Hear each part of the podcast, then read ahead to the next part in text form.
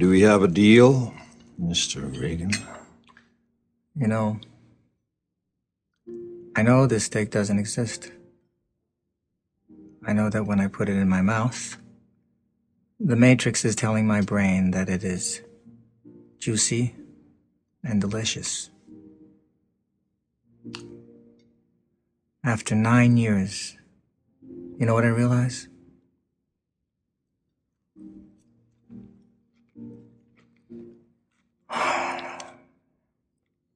Ignorance is bliss.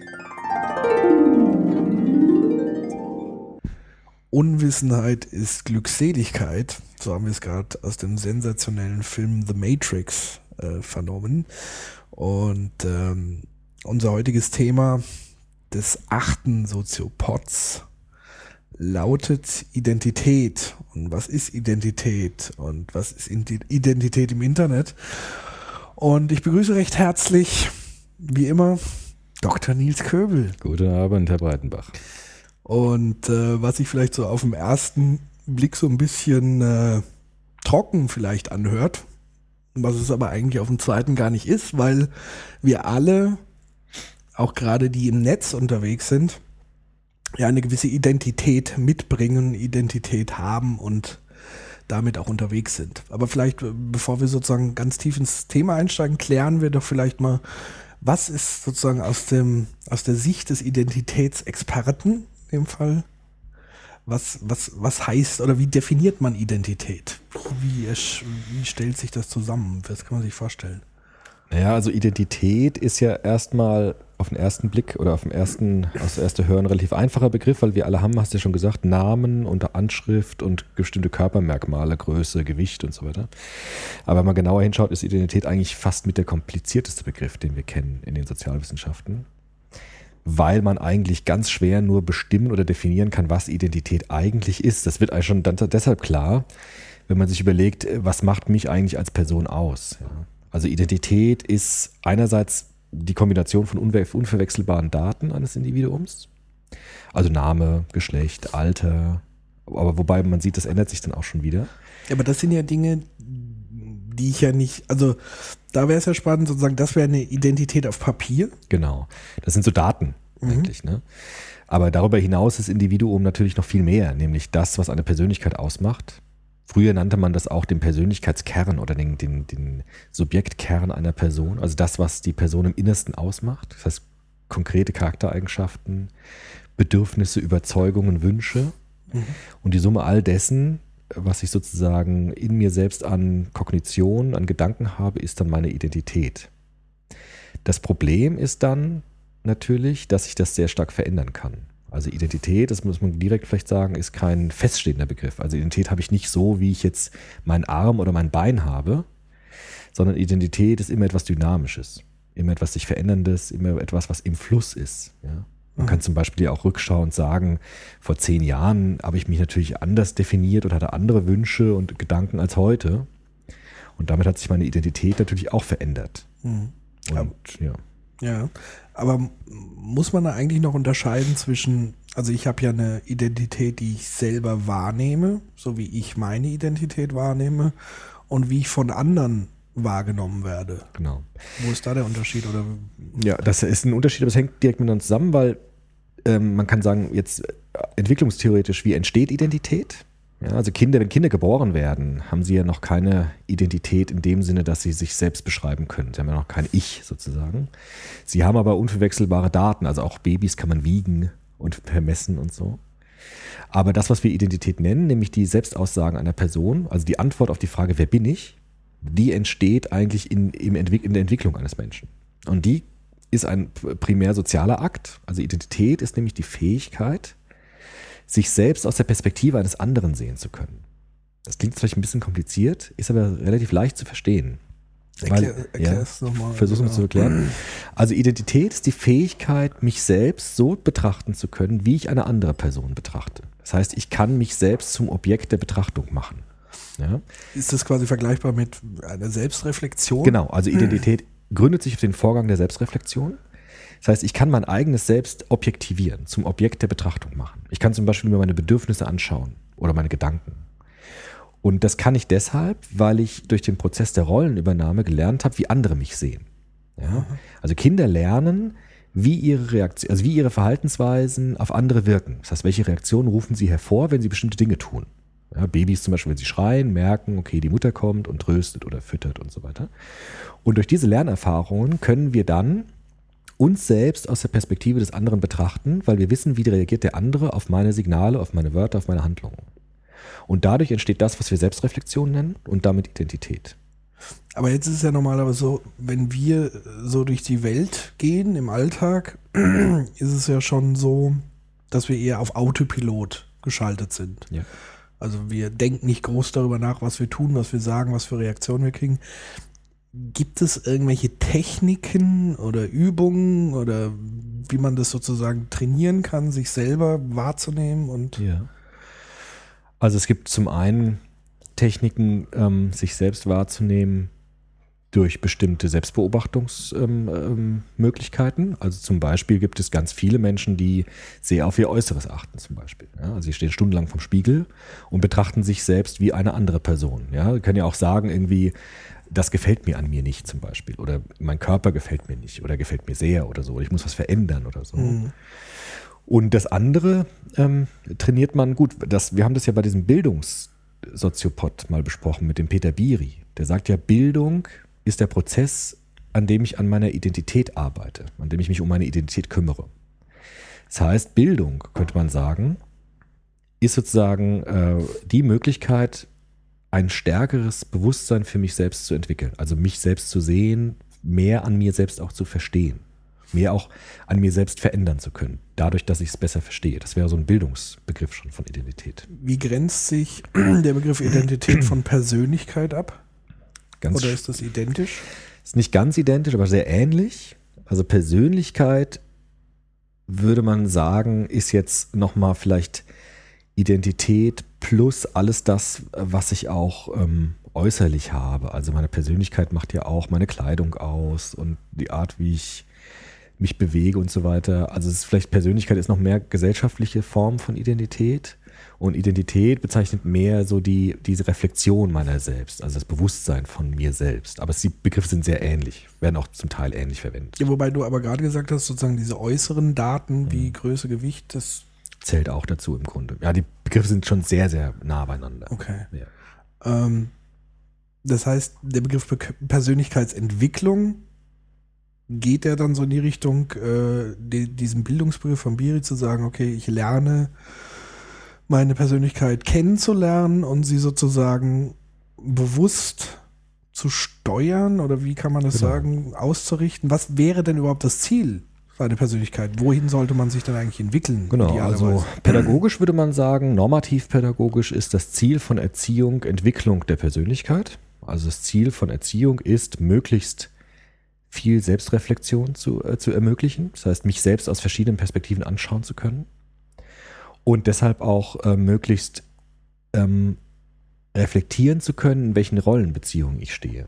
Ja, also wir haben ja sozusagen immer Verhaltenserwartungen, die an uns gestellt werden von der Gesellschaft, zum Beispiel im Job. Ja, wird eine bestimmte Rolle von mir erwartet. Oder auch als Schüler oder als Jugendlicher, als Ehemann, als Vater. Und Bildung hat, also Erziehung, hat das Ziel, eben dann nicht nur möglichst gut Rollen einzuüben, sondern auch Rollen reflektieren zu können. Das heißt, wie will ich meinen Job machen? Wie will ich Vater sein? Wie will ich Ehepartner sein? Das heißt, sozusagen in Distanz zu den Rollen kommen zu können, um damit Rollen gestalten zu können. Das heißt, nicht, nicht einfach mehr nur Opfer von gesellschaftlichen Erwartungen zu sein, sondern diese Erwartungen mitgestalten zu können. Und das wäre dann ein Ziel von Erziehung, dass man Menschen dazu befähigt, die Rollen reflektieren und gegebenenfalls mitgestalten zu können, indem man sich bewegt. Okay. Und daran sieht man auch, dass Identität eben so ein ganz flüssiger Begriff ist. Also es ändert sich sehr stark manchmal, in Krisensituationen zum Beispiel ändert sich Identität. Manches bleibt auch sehr stabil an Identitätskonstruktion, aber Identität ist immer etwas Dynamisches. Also das habe ich nicht etwas als Fertiges, ist auch nie vollkommen, sondern ist immer im Aufbau, immer in Entwicklung begriffen. Jetzt hast du ja gerade schon den Begriff Erziehung gebracht. Mhm. Jetzt ist es ja wahrscheinlich so, dass da eine ganz unterschiedliche ähm, Deutung dieses Begriffs vorliegt. Also viele würden sozusagen Erziehung sagen, dass ich sozusagen von außen Kinder, Jugendliche eine gewissen Norm unterziehe oder unterwerfe. Also sprich, ich, ich biege mir eine Identität oder Persönlichkeit hin. Wie würdest du das bewerten? Was ist sozusagen momentan so Stand der Pädagogik in Schulen? Wie, wie würdest du das bewerten? Ist es eher sowas oder geht's eher verstärkt in Richtung Persön freie Persönlichkeitsentwicklung? Das ist unterschiedlich. Also es gibt ähm, in der Schulpädagogik zum Beispiel, jetzt Stichwort PISA, haben wir auch schon öfters mal besprochen, schon sehr viel Leistungskategorien auf Persönlichkeitsentwicklung. Also da geht es darum, Fertigkeiten zu lernen. Also Mathe gut zu können, Deutsch gut zu können, bestimmte Fähigkeiten zu entwickeln, um am Arbeitsmarkt auch zu funktionieren. Das heißt, Rollen ausfüllen zu können. In der allgemeinen Erziehung, also wo ich eher tätig bin, der allgemeinen Erziehungswissenschaft, ist äh, jetzt ein anderer Fokus vielleicht stärker. Also da würde man sagen, früher, in früheren Formen der Gesellschaft, zum Beispiel jetzt bis in die 50er Jahre hinein oder vielleicht noch früher, war es so, dass wir relativ feste Identitäten hatten im Beruf. Ja? Also wenn du einen Beruf gelernt hast, konntest du relativ sicher davon ausgehen, dass du den lebenslang hattest. Also der Bäcker war Bäcker. Ja. Und der Metzger war Metzger und diese Berufe hatten auch ein relativ stabiles gesellschaftliches Ansehen. Ja, also der Bäcker hatte einen bestimmten Platz in der Gesellschaft, er wurde auch von bestimmten Menschen mit, mit Anerkennungsprozessen versehen, also er wurde respektiert als das, was er ist und hat einen bestimmten Status gehabt. Heute ist es anders. Also heute würde man eher von Patchwork-Identitäten sprechen, die sozusagen zusammengesetzt sind aus sehr vielen Identitäten. Also wir haben heute nicht mehr nur eine Identität. Das sieht man an den Berufsbildern. Viele haben mehrere Jobs. Und die Anforderungen sind sozusagen sehr ähm, unterschiedlich geworden. Also ich habe eigentlich verschiedene Identitäten. Ich bin zum Beispiel jemand im Beruf, aber zu Hause kann ich eine ganz andere Identität einnehmen. Das heißt, wir sprechen heute eher von, von zusammengesetzten oder auch hybriden Identitäten, Patchwork-Identitäten, die sozusagen nicht mehr eindeutig sind, sondern vielschichtig sind, viel Facetten haben. Und das finde ich sehr interessant, weil man jetzt auch schauen kann, welche Identität hat denn eigentlich eine Person in welchem Kontext. Ja, das heißt, ich kann mir eine Person jetzt eigentlich nur noch in einem Kontext anschauen. Ich kann gar nicht mehr sagen, wie ist die Person als Ganze, sondern ich kann eigentlich nur sagen, wie ist sie im Internet zum Beispiel, wie ist sie in der Schule, wie ist sie im Freundeskreis. Und so haben wir für eigentlich verschiedene Identitäten. Und unsere Identität ist dann sozusagen die Kopplung dieser verschiedenen Identitäten. So das, was alles im letzten dann zusammenhält. Aber deshalb würde man sagen, Pädagogik zielt heute vor allem auf den Umgang mit den verschiedenen Identitäten, dass man eine Kohärenz, also einen Zusammenhalt halt, äh, herstellen kann, ähm, angesichts dieser Vielfältigkeit von meinen Beziehungen, in denen ich stecke. wenn man so sieht, jeder nimmt sozusagen eine, eine verschiedene Rolle in verschiedenen Situationen ein. Jetzt hat man ja gerade den Begriff Selbstreflexion und Selbststeuerung. Wäre sozusagen das Ideal, ein, ein straighter Typ zu sein oder ähm, ist es eher so sozusagen der Effekt dieses Autopiloten-Daseins, wenn man in, mit verschiedenen Charakteren aufeinander trifft, dass man sozusagen in diese Rolle gedrängt wird. Also wenn ich mir jetzt vorstelle, äh, man begegnet seinen Eltern anders. Mal angenommen, man hatte jetzt eher autoritäre Eltern, wird man wahrscheinlich eher immer in diese Rolle des äh, sich beugenden Kindes vielleicht zurückfallen. Wie würdest du das sehen? Also ist das sozusagen, also was ist für mich, also die Frage, die mich da so, so umtreibt, ist so die Frage, ist es erstrebenswert, überhaupt aus diesem Autopiloten-Dasein rauszugehen? Ähm, wie siehst du das? Ja, das ist die Frage, welchen Bildungsbegriff man wiederum hat. Ja? Also ähm, man kann ja sagen, Ziel von Erziehung ist, möglichst gut sich in die Seile der Gesellschaft einspannen zu lassen und möglichst gut zu funktionieren. Ja? Also Autopilot. Sozusagen Ja. zu sagen, ich, es läuft und es ist gut und es ist ruhig ja? und ich kann gut funktionieren. Oder man würde sagen, man will das äh, herstellen, was man Eman- Emanzipation nennt, nämlich auch ähm, reflektieren zu können, welchen Rollensystem man steckt. Dann wird es natürlich komplizierter, es wird auch anstrengender, natürlich, Ja. weil man dann auch Unzufriedenheiten erlebt oder auch Widersprüche aushalten muss.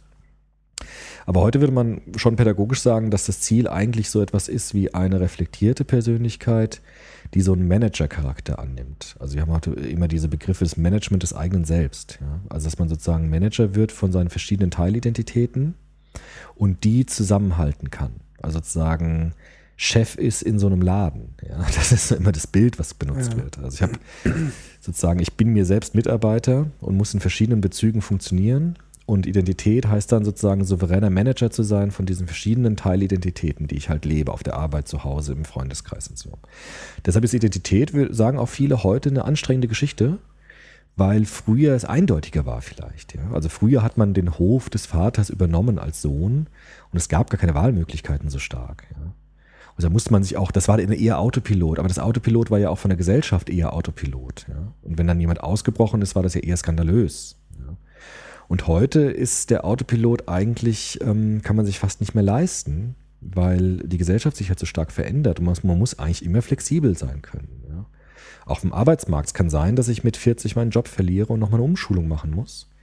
Und deshalb ist sozusagen, wenn ich dann den Autopilot anlasse, kann es sein, dass ich sozusagen nicht weit komme, sondern ich muss immer dann neu umsteuern, neu umlenken, neu umlernen. Und deshalb, deshalb ist Identität heute auch eine anstrengende Sache, an der viele Jugendliche zum Teil auch nicht gut zurechtkommen, die auch überfordert sind damit. Ja. Mhm. Das heißt, ich nenne es jetzt mal die Beherrschung. Also es ist ja immer bei manchen Begriffen, die so fallen, Manager des Selbst und so weiter, da zucken dann immer so ein bisschen bei mir die, die, die äh, oder da stellen sich so manchmal so die Nackenhärchen auf. Mhm. Ich denke bei vielen Hörern ja auch, aber es mhm. ist ja, man kann ja einen Begriff immer unterschiedlich interpretieren. Klar. Also man kann sagen, ein Manager, wenn man schon an Manager denkt, denkt man, oh Gott, äh, dieser allglatte, ja. äh, ne? genau. äh, der alle manipuliert und so weiter und so fort. Aber darum geht es ja, glaube ich, nicht, sondern es geht ja darum, ähm, zum einen die Kontrolle auch Kontrolle ist wieder so ein Begriff, ja, mhm. die, die, ja, wie soll man das sagen? Die Gestaltungsfreiheit so, vielleicht, ja. seines eigenen Ichs zu haben, mhm. Dass man sozusagen, wenn man in Kontakt ist mit, dem, mit anderen Menschen, mhm. ähm, die einem vielleicht noch nicht mal so wohlgesonnen gegenübertreten, da aber dann mit umgehen können. Also dass genau. sozusagen der Gegenüber vielleicht auch gar nicht die Chance hat, meine Knöpfe zu drücken und mich zu manipulieren. So ist es. Also so kann man es eben auch sehen. Also man kann auch zwar sagen, okay, wenn man sich selber sein Ich unter Kontrolle hat, kann man andere vielleicht auch eher manipulieren. Ja, klar. Aber das ist natürlich eine Geisteshaltung. Äh, aber was wesentlich wichtiger ist, man kann sich davor schützen, genau. vor anderen manipuliert zu werden. Genau. Das sagt der Peter Biri ja auch, dass Bildung die beste Möglichkeit ist, sich vor Manipulationen zu schützen. Man ist nicht mehr so ausgeliefert, weil man viele Sachen auch äh, durchschaut und nicht mehr hinnimmt. Das ist so ein Vorteil davon. Also in der Soziologie spricht man halt da immer von äh, diesen beiden Momenten. Also es steigt die Möglichkeit, das hatten wir auch schon oft gesprochen, der Selbstgestaltung. Es steigen auch die Risiken halt. Ne? Also man, man kann mehr entscheiden, man muss aber auch entscheiden. Also alles, was wir tun, müssen wir auch vor uns selbst verantworten, welchen Job ich wähle, welchen Partner ich wähle. Und es gibt eigentlich keine andere Instanz, die wir anrufen können als Rechtfertigung als uns selbst. Also wir müssen diese Entscheidung vor uns selbst rechtfertigen. Und deshalb Manager auch in dem Sinne sozusagen der, der am Ende die, die Rechnung zahlt. Ja? Also der, der am Ende sozusagen den Haushalt macht. Also zu gucken, wie sind meine Entscheidungen eigentlich zu bewerten? Muss ich was verändern oder ist es okay, so wie es war? Ja? Und ähm, Sozialpsychologen sagen ja auch, dass diese, diese, wenn wir bei diesem Bild des Patchwork bleiben, wir haben zwar unterschiedliche Teilidentitäten, aber die Menschen haben eigentlich schon immer das Bedürfnis, diese Teilidentitäten zusammenzuhalten, miteinander zu verbinden, so eine Art Kern aufzubauen. Ja? Wenigstens ähm, analog gesprochen oder bildlich gesprochen, so eine Art Kern und auch die Teilidentitäten zu hierarchisieren, also zu sagen, welche Rolle ist mir wichtiger als eine andere. Es gibt Menschen, die sagen, der Job ist mir das Allerwichtigste und alles steht hinten an. Es gibt aber Leute, die sagen, also ich bin in erster Linie Vater und ich muss halt arbeiten, um Geld zu verdienen. Das wäre so eine Hierarchisierung von bestimmten Teilidentitäten. Und eine Persönlichkeit ist eigentlich dann sozusagen die Ordnung oder die, die Hierarchisierung dieser Teilidentitäten. Und so wie ich sie hierarchisiere, gestalte ich dann meine Persönlichkeit. Und auch das ändert sich. Also es gibt ja Menschen, die sagen, früher war mir der Job das Allerwichtigste, aber dann habe ich meine Familie bekommen und da habe ich eigentlich erst wirklich gesehen, was mir wichtig ist. Und das ist ein Umbau der Hierarchien der Teilidentitäten und damit dann auch eine neue Persönlichkeitskonstruktion. Mhm. Das heißt, wir müssen schon sagen, dass Identität ist eigentlich immer eine Konstruktion. Also es hat was Konstruktives. Ja? Es ist eine Konstruktion, die ich an mir selbst vornehme. Ähm, wie würdest du es bewerten? waren jetzt sozusagen sehr ich-zentriert. Also ich muss mich selber beobachten. Wie würdest du es einschätzen? Wie wichtig ist sozusagen ein also im, im modernen Management spricht man ja dann so von Sparringspartner, mhm. Coaches, in, in der ähm, Psychotherapie sind es ja dann die Therapeuten, die dir sozusagen als Gesprächspartner und Spiegel auch ein Stück weit zur Verfügung stehen. Wie sehr macht es sozusagen es einfacher, sich selber zu reflektieren? Also ist sowas empfehlenswert, sozusagen ein Gegenüber zu haben, der mir dabei hilft? Und wie kann er das am besten tun? Ja, also kommt immer darauf an, wie man, welchen Problemen man steckt mit sich selbst. Ja. Also ich denke schon, dass es, also Identität ist immer ein sozialer Prozess, haben wir schon gesagt. Das geht eigentlich immer nur durch, durch Interaktion mit anderen. Also Identität und Interaktion sind untrennbar miteinander verknüpft. Also ich kann nicht alleine meine Identität entwickeln. Ich brauche immer die anderen dazu, weil die mir ja spiegeln müssen, wie ich bin. Das heißt, man kann fast sagen, je mehr Ansprechpartner und je mehr Spiegelungsmöglichkeiten ein Mensch hat, umso mehr Möglichkeiten hat er auch, sich selbst zu betrachten und da an seiner Identität zu arbeiten. Besonders gut und deshalb auch in Krisensituationen ja zu empfehlen, sind so Coaching-Sachen. Also wenn ich ein konkretes Problem habe oder Therapeuten dann bei psychischen Sachen, wo man sagen kann, ich begebe mich in die professionelle Reflexion hinein und schaue mich selbst im geschützten Raum an. Ja, also schaue mir meine Persönlichkeitsfacetten an, auch meine Gefühle an und kann dann in einem geschützten Raum mit professionellen Leuten darüber sprechen. Das ist sehr gut. Also es natürlich, es funktioniert ja auch. Gibt ja auch einen großen Markt dafür, dass, dass so Angebote existieren, auch gerade jetzt im ökonomischen Bereich mit diesen Coaching und so, dass auch viele Menschen in Anspruch nehmen. Pädagogisch interessant sind da Reflexionen im Sinne von Supervision zum Beispiel. Mhm. Also wenn ich ähm, in der Schule arbeite als Lehrer oder im Kindergarten mit Kindern, es ist unheimlich wichtig, mir die Zeit zu nehmen, mich selbst anzuschauen in meiner Arbeit zum Beispiel, weil ich vieles an mir selbst ja erst dann sehe, wenn es mir ein anderer sagt. Und da zum Beispiel ist Supervision eine sehr, sehr gute Reflexionsmöglichkeit, die meine Identität bereichern kann. Mhm. Indem sie mir neue Möglichkeiten aufzeigt, wie ich mich selbst sehen kann, um dann neue Möglichkeiten zu eröffnen, wie ich auch besser arbeiten kann. Um vielleicht mal zu erklären, was Supervision ja. heißt, mal an, anhand eines Mainstream-Beispiels und äh, eher so aus dem Privatfernsehen. Die Super Nanny wäre ja eigentlich eine klassische Supervisorin. Ja, also, ja wobei die schon mehr macht. Die ja, ist ja schon aber, noch mehr auf Aktionen. Das wäre so ein Coach fast schon, oder? Ja, Coaching. Aber ein Supervisor gibt dir nicht auch sozusagen direkte Tipps, was man verändert, oder spiegelt der einfach nur das, was ich getan habe. Ja, gibt es auch Unterschiede. Also ich glaube, ähm, klassische Supervisoren, so wie ich sie kennengelernt habe, sind eher auf Spiegelung aus. Also sagen, ich, ich sehe dieses an dir und ähm, aber ich glaube auch, es gibt moderne Formen von Supervision, die auch konkrete Handlungsanweisungen oder, oder Vorschläge machen. Das kommt dann ja. immer darauf an, wie man das versteht. Also vielleicht vorsichtigere Supervisoren würden eher spiegeln und vielleicht ähm, Supervisoren, die schneller arbeiten wollen, würden auch konkrete Tipps geben. Aber das eigentliche Ziel von Supervision ist im Grunde, Reflexionsraum zu ermöglichen. Also mich selbst anzugucken, wie reagiere ich in meiner Arbeit auf bestimmte Situationen und ähm, welche Folgen hat mein Handeln. Und will ich diese Folgen haben oder will ich anders umgehen? Das ist eigentlich der, der, das Ziel von Supervision. Auch in Gruppen zum Beispiel, kann man auch in Teams machen. Ja. ja. Jetzt gibt es ja unter diesen ganzen Coaches, das ist ja eine gigantische, das sprießt ja wie Pilze aus dem Boden. Ja. Und da gibt es ja ganz viele wirkliche Scharlatane, sage ich mal, oder Leute, die die Profession nicht wirklich ausüben. Woran kann man sozusagen erkennen? Mhm. Oder gibt es für dich irgendwelche Warnsignale, wo man sagt, ja. das ist eigentlich nicht wirklich äh, also, ich finde immer, die Warnsignale kommen dann, wenn unrealistische Versprechungen gemacht werden. Also wenn irgendjemand kommt und sagt, also innerhalb einer Sitzung verändere ich dein Leben oder sorgt dafür, dass du extrem viel Geld verdienst. Genau. Also da, das ist immer für mich so ein Zeichen, äh, dass da jemand äh, sozusagen weit übers Ziel hinausschießt. Ja. Oder pädagogisch gibt immer, immer wieder so Autoren, die sagen, sie haben jetzt den, den Erziehungsclou erfunden, zum Beispiel. Wenn sie ihr Kind so erziehen, wird es äh, ein hyperintelligentes Kind oder so. Also diese überzogenen äh, Versprechungen, das ist für mich immer das Kriterium, verbunden mit viel Geld, die die dann wollen. Ja. Das wäre für mich immer so ein Kriterium, ähm, das funktioniert nicht. Für mich ist immer die, die, beste, also einer der besten Kriterien ist immer die Ausbildung, sich auch anzuschauen, was jemand hat. Also hat jemand wirklich eine Ausbildung als Supervisor und welches, welches Zertifikat hat der, in welchen Gesellschaften ist der Mitglied und so weiter. Also zu gucken, was hat jemand auch gelernt. Ja. Mhm. Ich sage immer auch ähm, meinen Kollegen oder auch Studenten, also die, man würde ein Auto ja auch nicht zu irgendjemandem geben, wenn es kaputt ist, sondern man möchte schon eine Kfz-Werkstatt und wissen, dass das jemand gelernt hat, der da rumschraubt. Und genauso ist es, finde ich, in, in pädagogischen Berufen auch. Das muss jemand sein, der das auch gelernt hat und weiß, was er da tut. Ja. Mhm. Ähm mal zurückzukommen zu den Identitäten und den verschiedenen, du hast ja gemeint, Identitäten sind eigentlich fließend Mhm. und können sich in unterschiedlichen Situationen ganz unterschiedlich gestalten.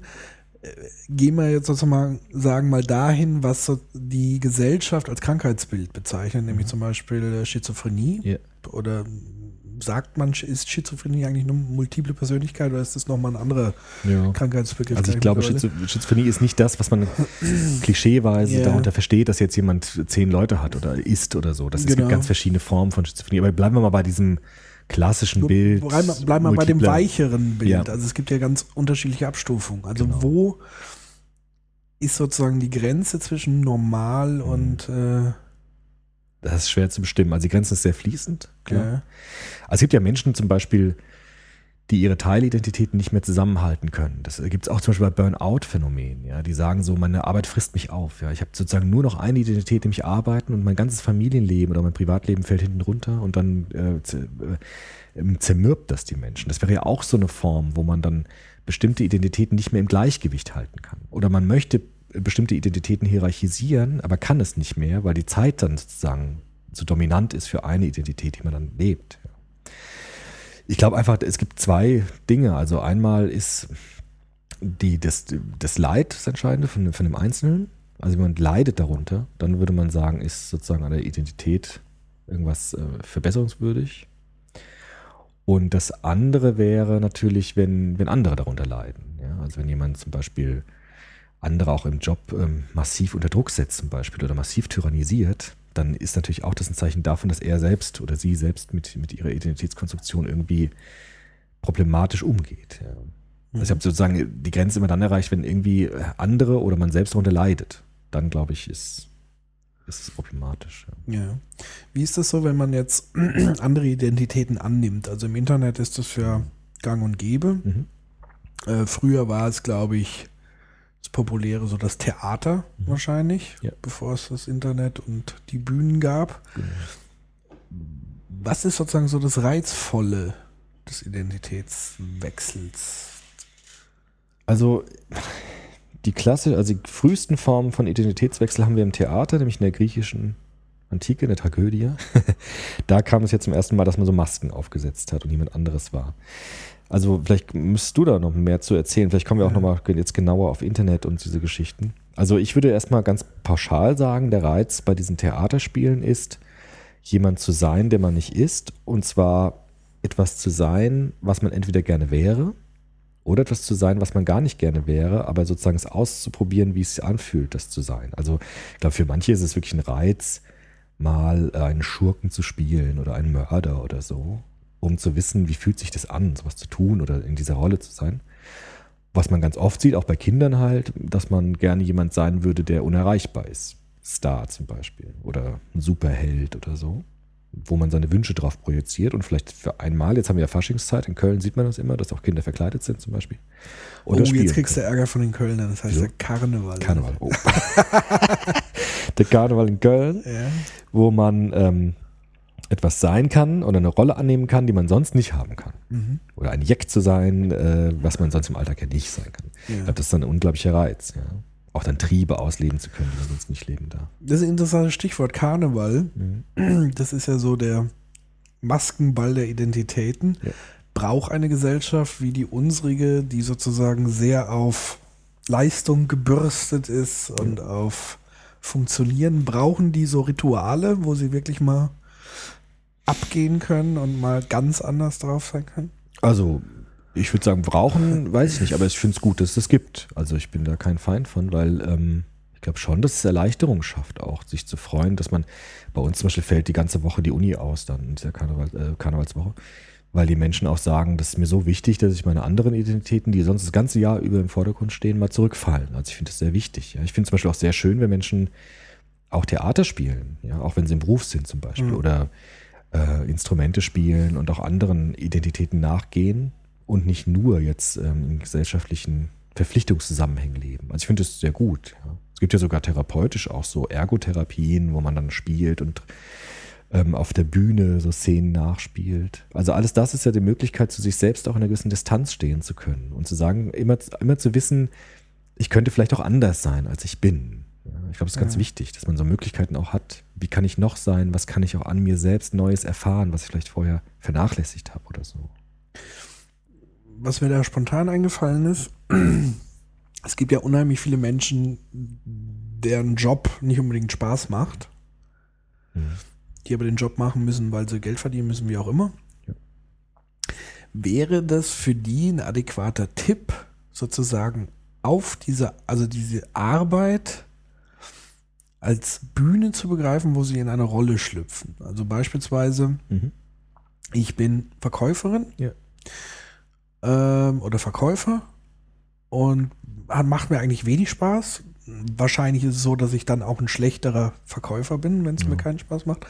Wäre sozusagen ein Trick, äh, wenn ich sage, denk doch mal als Kind zurück, wenn du Kaufmannsladen gespielt Mhm. hast ja. Sozusagen in diese Rolle reinschlüpfst. Mhm. Meinst du, das wird funktionieren? Also Vielleicht, also müssen wir ausprobieren, ja. Also finde ich ganz interessant. Also auch zu sagen, ähm, ich nicht mein ganzes Leben bestimmt meine Arbeit, sondern zu sagen, es ist mein Job. Ja, und da habe ich auch eine Professionalität. Ich habe ja auch manchmal Seminare zum Beispiel, wo ich jetzt nicht so große Lust habe. Ja, wie? Nicht immer so ganz hundertprozentig. Und wo ich dann sage, okay, wenn ich in den äh, Seminarraum reinkomme, beginnt meine Rolle. Ja. Und äh, dann mache ich Seminar und dann mache ich es auch professionell und ähm, würde vielleicht in dem Moment dann auch lieber was anderes machen, aber kann das zurückstellen. Aber weiß auch, das bestimmt jetzt nicht mein ganzes Leben.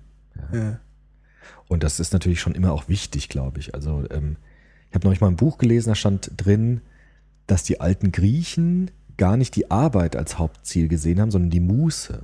Ja. Also sie haben nicht gesagt, man, man, ähm, man lebt, um zu arbeiten, sondern umgekehrt. Also man arbeitet, um dann Muße haben zu können. Also so sinnvollen Tätigkeiten nachgehen zu können. Also Arbeit ist sozusagen nur die, ähm, die Be Bedingung dafür, das zu genießen, was man dann haben kann, wenn man nicht arbeitet. Und das hat sich wahrscheinlich bei uns ziemlich gedreht. Also heute ist es ja echt eher so, dass man halt sagt, mein Leben bestimmt im Grunde aus Arbeit und ein bisschen Freizeit. Und das halte ich auch für ein Problem. Also da leiden auch Menschen sehr drunter. Ja. ja.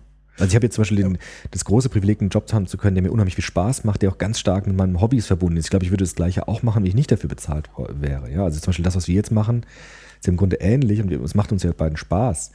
Aber ähm, natürlich gibt es viele Menschen, die leiden unter ihrem Job, weil sie sozusagen sich darin gar nicht wiederfinden können. Das darf man nicht unterschätzen. Das ist schon ein Problem für viel, ganz viele Menschen. Aber das hieß ja, auch, es wäre sozusagen ein legitimer Trick, die Muße in die Arbeit zu tragen. Mhm. So ein Stück weit. Also Mhm. Mechanismen zu finden, Rollen zu finden, wo ich sozusagen, also es kann ja selbst ein Fließbandarbeiter könnte ja zumindest in Gedanken in eine Rolle schlüpfen, Mhm. ähm, wo ihm das Ganze irgendwie erträglicher vorkommt. Ja, machen wahrscheinlich auch viele. Ja. Wahrscheinlich Also Technik. ich kann mich tatsächlich erinnern noch, äh, wo ich Fanjob an so wirklich üblen äh, Maschinen gemacht habe. Mhm. Und du bist halt dann irgendwann weg. Mhm. Also Autopilot, aber du bist gedanklich halt ganz woanders. Ja, ich Ja, glaube, ja, dass viele viele machen. das auch so machen. Ich habe mal am Flughafen gearbeitet, auch als Ferienjob nach meinem nach der Schule. Da musste ich im Grunde nur fünf Stunden an der Rolltreppe stehen und gucken, dass nichts passiert. das war ein unglaublich. Der anstrengendste Job, den ich je hatte, weil es nie was passiert. Es kam auch niemand. Also morgens um sechs oder fünf ging das los. Und wo die ersten Flieger dann kamen, und die Rolltreppe war immer unglaublich leer und unglaublich lang. Aber man musste halt immer gucken, dass nichts passiert. Und da stand ich dann und musste fünf Stunden dann da stehen halt. Und da war ich, dann war ich dann auch einfach weg dann irgendwann. Da sieht man mal, was die Überwachungskameras heute anrichten. Sie Ja. zerstören sogar Arbeitsplätze. Ja, also das, das war auch dann so Autopilot. Und dann war man irgendwo, irgendwo anders. Dann halt, ja. Genau. Okay. Na ja, klar. Ähm, wo waren wir stehen geblieben? Ja, wir haben uns ja verständigt über den Identitätsbegriff und haben gesagt, es gibt heute äh, die Theorie der Patchwork-Identität, also der vielen Identitäten, die ich habe als Mensch.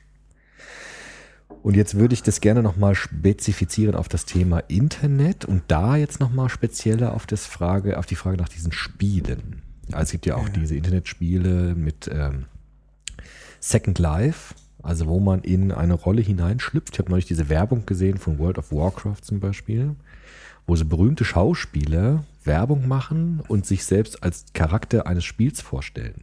Ja. gibt zum Beispiel irgendwie den, äh, den William Shatner, der dann irgendwie so ein Magier ist oder so. Ja. Und immer am Ende ist die Frage irgendwie, was spielst du? Ja? Also was, was ist dein, was bist du in diesem Spiel? Ja. Und jetzt will ich doch nochmal fragen, also der Identitätsbegriff, habe ich dann eine andere Identität in diesem Spiel und warum ist das so reizvoll, in einer anderen Welt jemand anderes zu sein, als der, der man ist? Und wer macht das und in welcher Art und in welcher Weise? Also meine These dazu wäre jetzt, also beispielsweise ich habe World of Warcraft nie ausprobiert. Hast du das nie gespielt?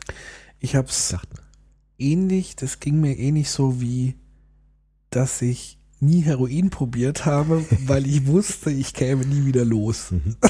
Da gibt es ja echt so Leute, die sind süchtig dann danach. Genau, und das war tatsächlich der Grund. Also ich war ja früher auch intensiver Zocker, also Unreal Tournament ohne Ende und, und den ganzen Kram. Und irgendwann kam eben dieses World of Warcraft und ich habe dann auch schon in, in Bekanntenkreise tatsächlich Leute da richtig abtauchen sehen. Und ich wusste, nee, das probiere ich gar nicht erst aus, weil äh, die. Gefahr wäre dann so groß, dass ich hängen bleibe. Und ich glaube, der große Reiz daran ist tatsächlich ähm, anders wie vielleicht bei anderen Spielen, ist tatsächlich, dass du eine andere Identität verstärkt annehmen kannst. Mhm. Also man möge mich auch korrigieren äh, im Chat oder wo auch immer oder im Nachhinein für die, die später hören. Aber ich glaube, dass die Komponente bei World of Warcraft hinzukommt, dass du kommunikativ noch mit anderen Menschen anders agierst. Mhm. Ich sag mal, klar kannst du jetzt bei ähm, Shooter-Games wie Counter-Strike, Unreal, was auch immer es da gerade gibt, sozusagen so Team-Speak-Geschichten machen. Also du kannst dich jetzt über Headsets spielen und unterhalten und strategisch absprechen. Aber ich glaube, was bei äh, speziell bei World of Warcraft da hinzugekommen ist, dass du wesentlich neben dieser Kampfaktivität und strategischen Aktivität du auch Menschen sozusagen in sozialtypischen Situationen begegnen kannst. Also du kannst dich einfach mal unterhalten, indem du von Spielfigur zu Spielfigur dich triffst und du eben jetzt nicht konkret an einem spielerischen Ziel arbeitest, sondern dich sozusagen so da austauschen kannst. Also das krasseste Beispiel habe ich mal im Spiegelartikel gelesen. Es gibt wohl schon ähm, eine Suchtstation oder eine Einrichtung, die speziell für World of Warcraft äh, Suchtopfer oder Suchtkranke oder wie auch immer man, man das nennen mag.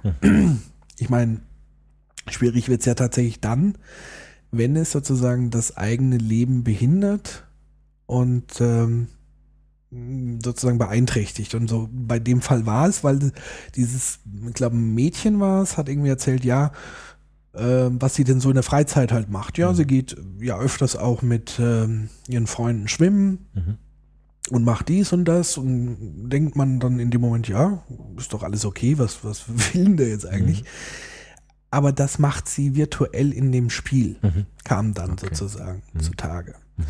Und das ist, glaube ich, so der Punkt, dass du sozusagen diese, diese Spielwelt, die sich auch stetig erweitert und die ist auch so konstruiert, dass es immer weitergeht. Also es ist nicht so wie bei anderen Spielen, wo du sozusagen ähm, die Dinge irgendwann abschließt, sondern da geht's unendlich weiter und verlierst dich sozusagen in dieser Welt. Mhm.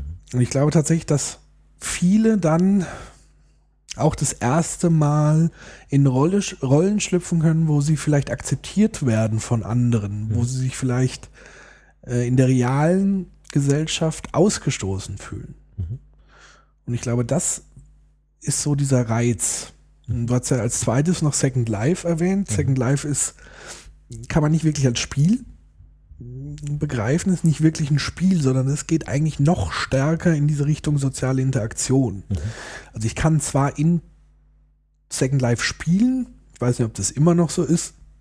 Also es gibt sowas wie Casinos und, und solche Geschichten, aber es ist jetzt nicht so, du hast, es ist noch stärker, vielleicht so ein bisschen eher noch vergleichbar mit die Sims. Mhm.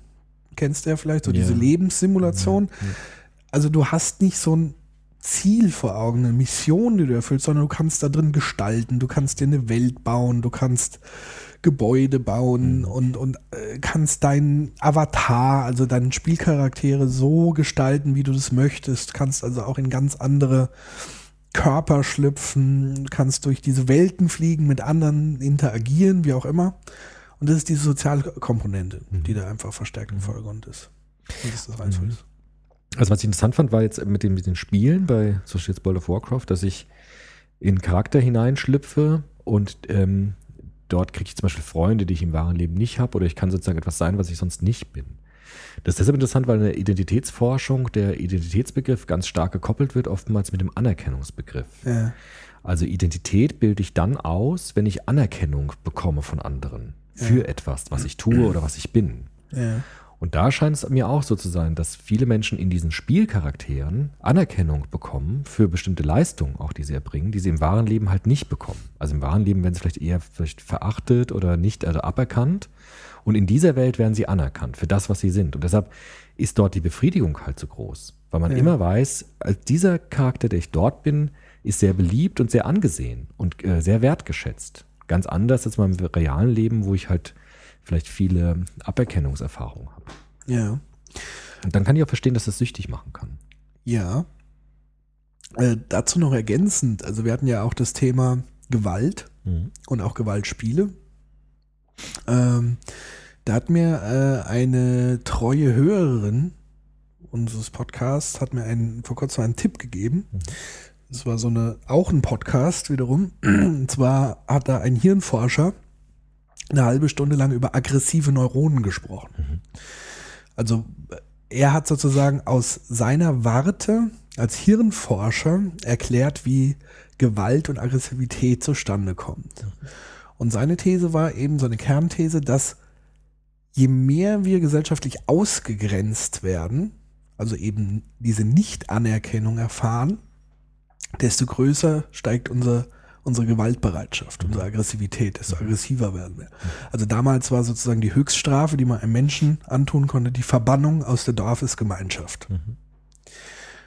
Und ich glaube, dass das extrem interessant ist im Zusammenhang von Gewaltspielen, weil ja viele sagen, das macht einen erst gewalttätig. Glaube ich, kann man da fast schon die These rausbringen, es kompensiert eigentlich auch ein Stück Gewalt.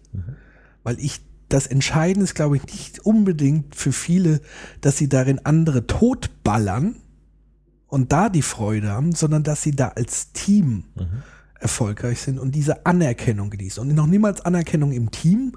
Also viele sagen ja, Counter-Strike ist, fördert die, die Teambereitschaft, strategische Denken und so weiter. Alles geschenkt, selbst wenn ich alleine bin und sozusagen die Anerkennung in Form von Symbolen bekomme. Also diese Trophies, dieses Trophy-Hunting. Ich kriege eine Medaille, ich kriege ein Level nach oben, ich, du bist toll, du bist toll, du bist toll. Das ist ja so sozusagen die, die Mechanik, die hinter diesen, diesen Spielen steckt glaube ich, das ist so ein ganz wichtiger Punkt. Also sich auch mal vor Augen zu halten, wie unsere Gesellschaft eigentlich auch agiert und wa warum es zu diesen Effekten kommt, wie süchtig werden nach diesen Spielen. Und da äh, sprechen ganz wenige Politiker und, und Menschen darüber, was eigentlich tatsächlich dahinter steckt. Das heißt, das äh, geeignete Mittel, um junge, Jugendliche, junge Menschen zu schützen vor einer Suchtgefahr, ist eigentlich ihnen dann Anerkennung zu geben und in die Gesellschaft zu integrieren und möglichst sozusagen dort Anerkennungsprozesse zu ermöglichen. Dass sie sozusagen nicht auf die Suche gehen nach ähm, Gewalt in Spielen, um dort Anerkennung zu bekommen.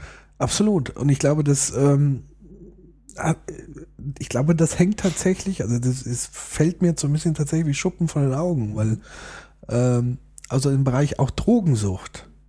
Ich glaube, es ist nicht wie bei den Killerspielen der Umstand, ich baller sozusagen Menschen tot und finde es ganz toll. Und bei Drogen ist natürlich auch der Rausch. Aber was, glaube ich, auch zu so einer Sucht führt, ist, ich gebe mich mit anderen Personen, tue ich mich zusammen, die das gleiche Erlebnis teilen und habe sozusagen die Anerkennung.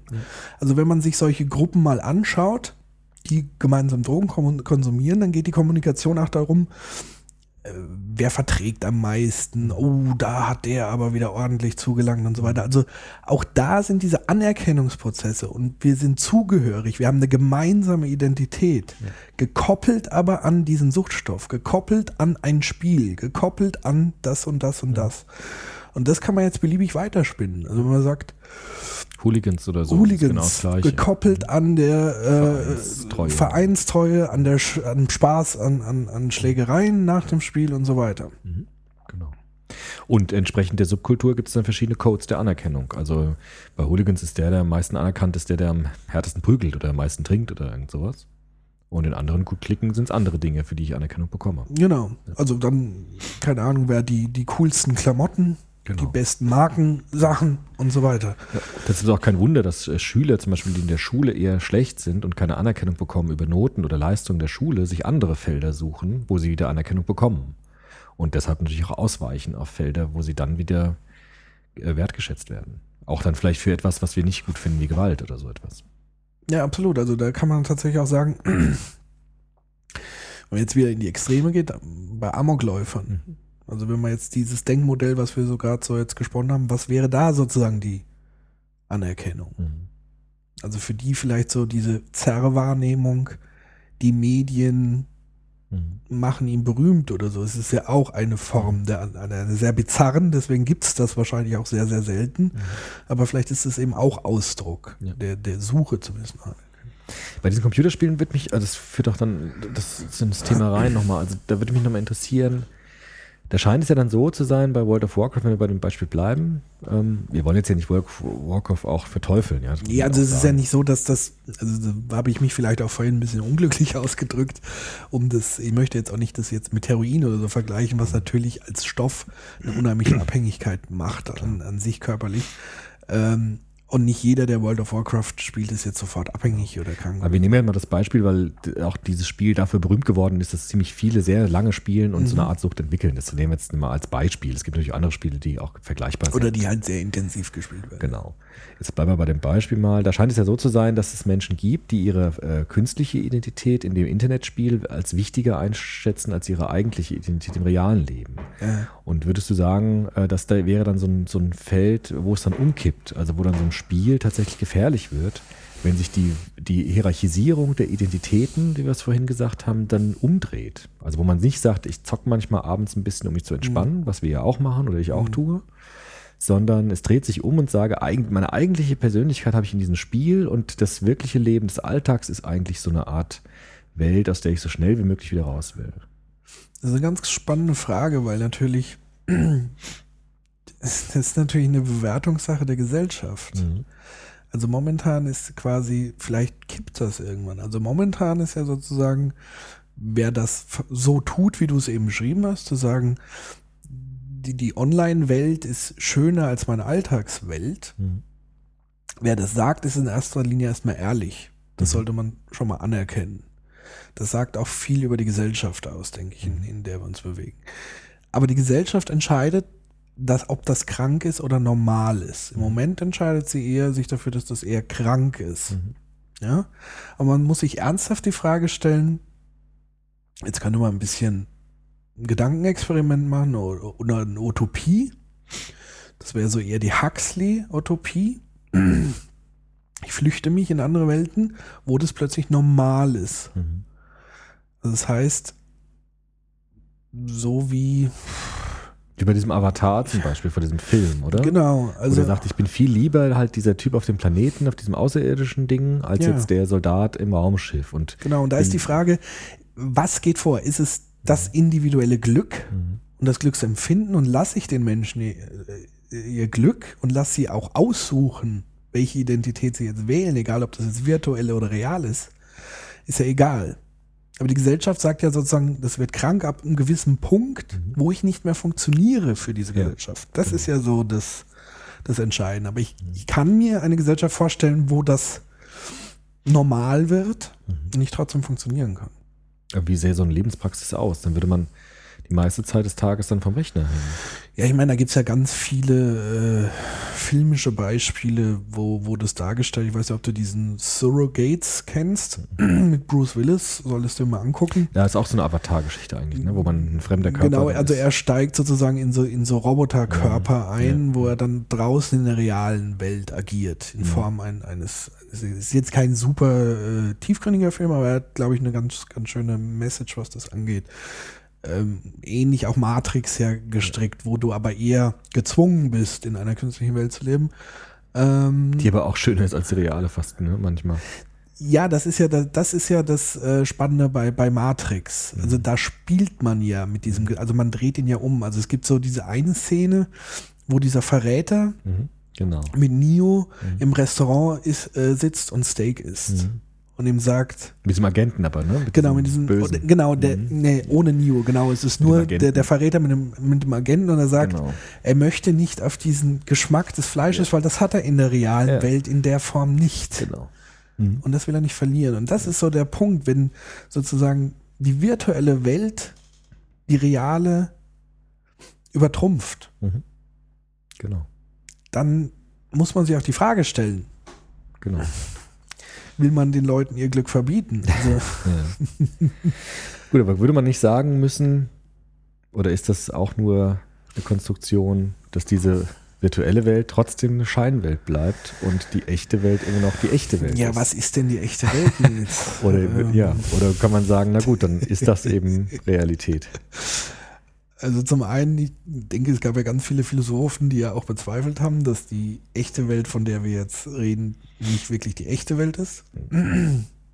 Also man könnte jetzt tatsächlich rumspinnen, leben wir nicht vielleicht schon in einer so gut gebauten Simulation, dass wir gar nicht mehr merken, Mhm. dass es eine Simulation ist? Das, ich weiß nicht, welche alten Denker. Also es gibt ja Religionen, die auch genau das sagen. Wir leben Ja. in Illusionen. Also unser ich Leben glaube, ist in eine der, in Illusion. der, Hindu der Genau, Hinduismus spielt genau. ja auch mit diesem Ja. Avatar-Begriff. Genau, also die, die sagen, die fernöstliche Religionen sagen ja. Also wir leben eigentlich Ja. in einem Traum und Erlösung heißt zu erkennen, dass es ein Traum ist. Und alles, Mhm. was wir erleben, ist Maya, also Illusion letztendlich. Genau. Und ähm, ich weiß aber nicht genau, ob die jetzt eine Realität dem entgegensetzen. Das glaube ich nicht. Ich glaube, die sagen halt einfach, das ganze Sein ist eine Illusion. Es gibt sozusagen nur alle Einheit. Es gibt Aber- dann so die Erlösung im Nirvana, was aber wie dann. genau, genau. Ja. Aber ich meine, das, was wir jetzt meinen, wäre ja eher so Art verschiedene Welten, also so Konstruktionen eigentlich. Ja, man sagt halt, unsere Welt ist eine Konstruktion und die virtuelle Welt ist auch eine Konstruktion. Ja. Und eigentlich ist es ja überflüssig zu sagen, welche jetzt besser ist, sondern es ist Ja. halt einfach anders, eine andere Welt. Aber ist es nicht so, wir sind ja nicht nur Wesen, die in Welten sind, sondern wir sind ja körperliche Wesen. Also wir haben einen Körper, Leib. Man könnte ja auch sagen Leib, vielleicht ist das der beste Begriff Leib. Ja. Und in der virtuellen Welt habe ich ja diesen Leib nicht so, wie ich ihn jetzt, sagen wir mal, in dieser Realität habe. Ist das nicht ein Problem? Weil ich muss ja trotzdem essen, trinken, ich muss schlafen, ich muss irgendwie doch in dieser Welt bestimmte Grundvollzüge machen, um meinen Organismus im Leben zu halten. Also ich kann mich nicht vollkommen ausklinken. Das ist richtig. Also wenn wir es jetzt wieder auf die Spielwelt anwenden, wäre sozusagen, es gibt auch wieder ein, ein sehr gutes Filmbeispiel. Kennst du den Film Existenz Ja, von. Cronenberg? Schon lange Zeit gesehen, ja. Mhm. Kann ich jedem empfehlen. Da kommt es eigentlich perfekt drüber. Also Existenz, also mit Z am Ende, vielleicht kurz zu erklären, geht es darum, eine Spieleentwicklerin, also das das spielt so in die Zukunft oder man weiß nicht, wann es spielt und man kann sich sozusagen in ein Spiel einkoppeln, was sozusagen zur Realität wird. Mhm. Und da ist es plötzlich so, dass man mehrere Schichten des Spiels eingeht. Das heißt, im Spiel kann man sich wieder in ein Spiel einkoppeln und irgendwann weißt du nicht mehr, welche Spielebene sozusagen die Realität eigentlich ist. Und das heißt, also wenn du in der untersten Spielebene überleben willst, musst du natürlich essen, trinken und so weiter, kannst aber in der zweiten Spielebene weiterspielen. Und so könnte man sich das jetzt auch zusammen konstruieren, wenn man mal so ein bisschen rumspinnen wollen würde. Das heißt also, es ist eigentlich nur eine andere Spielebene, wenn man das Leben jetzt als Spiel begreifen würde. Letztendlich. Weil ich meine, auch die World of Warcraft-Süchtigen müssen ja schlafen. Wenigstens ein paar Ja. Stunden. Und sie müssen auch irgendwie essen. Werden sie auch machen. Ja. Und sie müssen vielleicht auch irgendwie Geld verdienen. Also irgendwie ganz loskoppeln kann ich mich ja nicht, weil ich Beziehungsweise es gibt hier vereinzelte Fälle, die tatsächlich auch sterben ja, die verhungern an der Schöpfung. an der Schöpfung. Ja, gibt es das wirklich? Also m, zumindest das, was man aus den Medien aus, aus Korea oder keine Ja, Ahnung, gab es gibt's das. zumindest medial berichtete Fälle, wie verifiziert die jetzt sind, aber es gibt, glaube ich, Menschen, zum einen, die an Erschöpfung sterben. Es gibt ganz viele Fälle von, auch da kann ich interessante Podcast empfehlen, das Küchenradio ähm, mit Stefan Urbach, glaube ich, die auch auf dem Chaos Communication Kongress einen Vortrag oder einen Slot, ein Panel zum Thema Depression gemacht haben. Das heißt, Hacker oder Nerds, die sozusagen ganz viel nicht mehr auf sich selber in der realen Welt achten, dass die sozusagen dann da abdriften und zum Teil gibt es ja auch da Selbstmorde. Also das heißt, ähm, es gibt sozusagen auch Opfer, wenn man sozusagen nicht auf diese Bedürfnisse achtet. Genau. Also die gibt es, glaube ich, schon. Mhm. Weil das wäre ja schon ein Plädoyer dafür, jetzt nicht einfach zu sagen, es ist äh, einfach nur eine gesellschaftliche Bewertung, die eine Welt ist besser als die andere, oder? Naja, die, wer sagt, also das Witzige ist ja, derjenige, der da drin ist, sagt, die eine Welt ist besser. Derjenige, der das gar nicht weiß, wie das ist, da drin zu sein, sagt dir, nee, nee, die reale Welt ist die bessere. Das ist ja so, wie wenn dir ein Nicht-Junkie einem Junkie erzählt, Genau. lass doch mal die Finger davon, das Leben ist doch schön. Genau, das ist nicht Ist doch, mehr. also rauschfrei zu leben ist doch viel schöner. Genau. Das funktioniert so nicht. Mhm. Also das ist nicht auf einem Level kommuniziert. Und deswegen ist halt, glaube ich, schon dieser Wahrnehmungsbruch letztendlich äh, da drin. Also wenn wirklich Menschen, die so ganz tief in diesen Identitäten drinstecken, die würden halt dann so erleben, dass die Welt grauer wird, wenn sie das nicht mehr spielen dürfen. Die Welt wird sozusagen Ja. trister. Und warum Ja, will man das war ja auch vorher trist, Ja, genau. Sonst wäre die andere trist. Welt ja Genau. nicht so schön. Ja. Deswegen ist ja bei ganz vielen Menschen, also zum Beispiel bei mir, Mhm. also ich habe eine Zeit lang wirklich exzessiv äh, gespielt, Mhm. das, das Zeug, und da war für mich vielleicht der Moment das schöner als die, die reale Welt. Mhm. Momentan denke ich überhaupt nicht äh, daran, das zu spielen, weil die reale Welt für mich momentan schöner ist. Mhm. Aber das muss ich dann den Menschen zusprechen können, Ja. letztendlich. Ich denke gerade, ist es nicht ähnlich auch, wenn man jetzt, weil die Spiele sind immer so ein bisschen auch negativ besetzt, aber für mich zum Beispiel war es auch so, ähm, dass Bücher immer so eine Flucht waren aus der Realität. Ist ja das Gleiche. Das Gleiche eigentlich. Nur das, aber das würde die Gesellschaft viel positiver werden. Also wenn ich jetzt die ganze Zeit Ja. lesen würde, ja, dann würde man sagen, naja gut, das hat natürlich einen positiven Nebeneffekt, ich bilde mich dann dadurch oder so. Kommt auch an, was man liest, aber wenn man sagt, man liest jetzt irgendwie Herr der Ringe oder Harry Potter ist ja auch noch angesehen, das ist ja auch so eine Art, vielleicht für manche Menschen, Flucht in andere Ja. Welten hinein. sozusagen. Absolut. Aber es ist vielleicht dann eher kreativer, als einfach nur zu spielen. Mm, Ich glaube, das hat sich verändert. Also es gab eine Zeit, wo die ganzen anderen Medien nicht wie Fernsehen. Also ich glaube immer, dass das neue Medium führend ist. Die neuen Stoffe führend sind. Ähm, es gab eine Zeit tatsächlich, also müsste ich jetzt nochmal nachrecherchieren, aber ich meine, ich hätte es irgendwann gelesen, wo es tatsächlich auch eine größere gesellschaftliche Diskussion um eine, um eine Büchersucht gab. Mhm. Dass Bücher halt schlimm sein können, weil sie so wie du es beschrieben hast, die Menschen sich da reinflüchten in, die, in diese Welten und dass das halt genauso schädigend ist.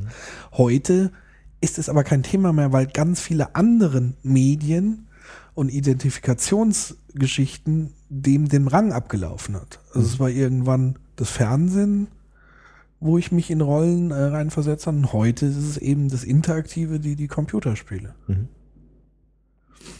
Also Sollte man World of Warcraft verbieten? Irgendwie? äh, auf keinen Fall. Warum denn?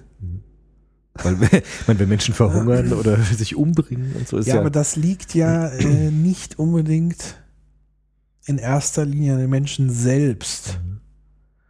Also zum Teil schon. Ja, es ist halt immer dieses, dieses Zweischneidige. Also zum einen liegt es daran, dass die Umwelt scheinbar so trist Mhm. und so wenig Anerkennung für denjenigen bietet, ihn vielleicht so alleine lässt, dass er sich natürlich verstärkt. Also er hat keine Alternative, was für ihn schöner ist. Es ist der Kick im Moment. Das macht es ja so schwierig. Aber deshalb das zu verbieten, das, da müsste man ja alles verbieten, was irgendwie dazu führt, irgendwo, dann muss ich ja Fernseh verbieten, dann muss ich, Seriensüchte gibt es auch. ja natürlich, Man süchtig ist auf bestimmte Serien. ja Wenn man selbstverständlich. dann hineinflüchtet in diese Welt.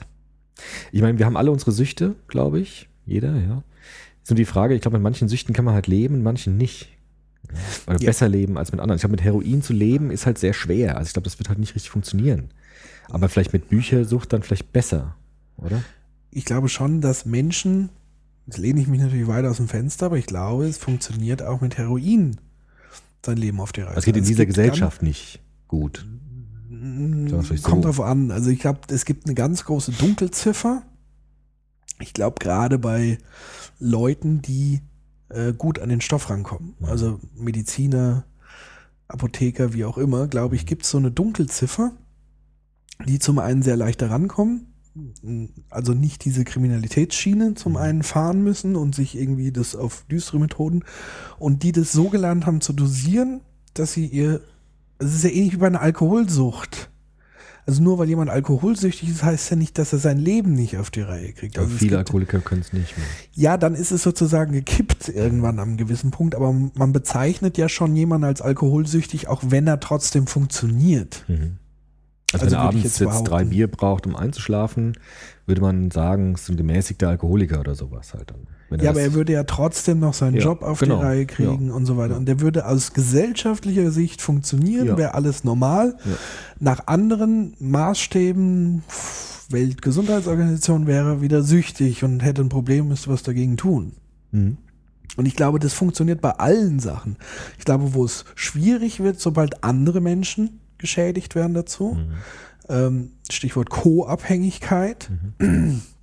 Es ist ja bei Alkoholikern und anderen Süchtigen oft der Fall, dass sozusagen Lebenspartner, Freunde, Familien, Angehörige, wie auch immer, da reingezogen werden Mhm. und die quasi auch mitleiden. Da wird es dann einfach problematisch. Mhm. Ähm, und letztendlich, wer sich aber sozusagen selber schädigt, Mhm. hat sozusagen immer die Wahl einerseits, aber andererseits ist halt die Umwelt da nicht ganz äh, trennbar. Also wenn, wenn, wenn er eine Alternative hätte, damit umzugehen, ja, Mhm. also sehr komplex eigentlich. Komplex. Komplex, aber ich glaube, dass viel zu sehr in, in Politik und, und Debatten zu wenig da in die Tiefe gegangen wird. Ja. Auf allen Ebenen. Egal, ob es jetzt Drogenpolitik, um, um Ver Verbot von Spielen etc. Und, und so ein Kram geht. Mhm. Ja. Ja. Interessant. Ja.